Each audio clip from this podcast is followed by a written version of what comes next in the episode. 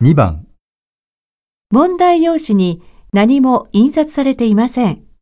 まず話を聞いてください。それから質問と選択肢を聞いて、1から4の中から正しい答えを一つ選んでください。家族3人が居間で話しています。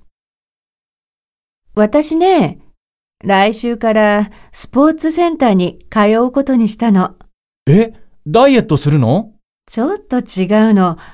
ちゃんと運動して、汗を流して。もちろん痩せられればいいけどね。その気持ちわかるよ。年を取るとね、どうしても体が言うことを聞かなくなってくるから。まあ、失礼ね。私はまだそんな年ではありませんよ。健康のためにというのもあるけど、私、お父さんみたいに昔スポーツをやってたわけじゃないから、自分に体力がどれくらいあるかも知らないし、自信もないのよ。うーん、そういう理由なんだ。そういえば、母さんが運動するの見たことないな。よし、じゃあ一緒にやって応援しよそれはお断り。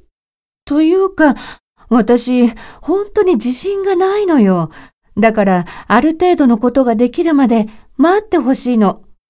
そしたら、夫婦で楽しくトレーニングしましょう。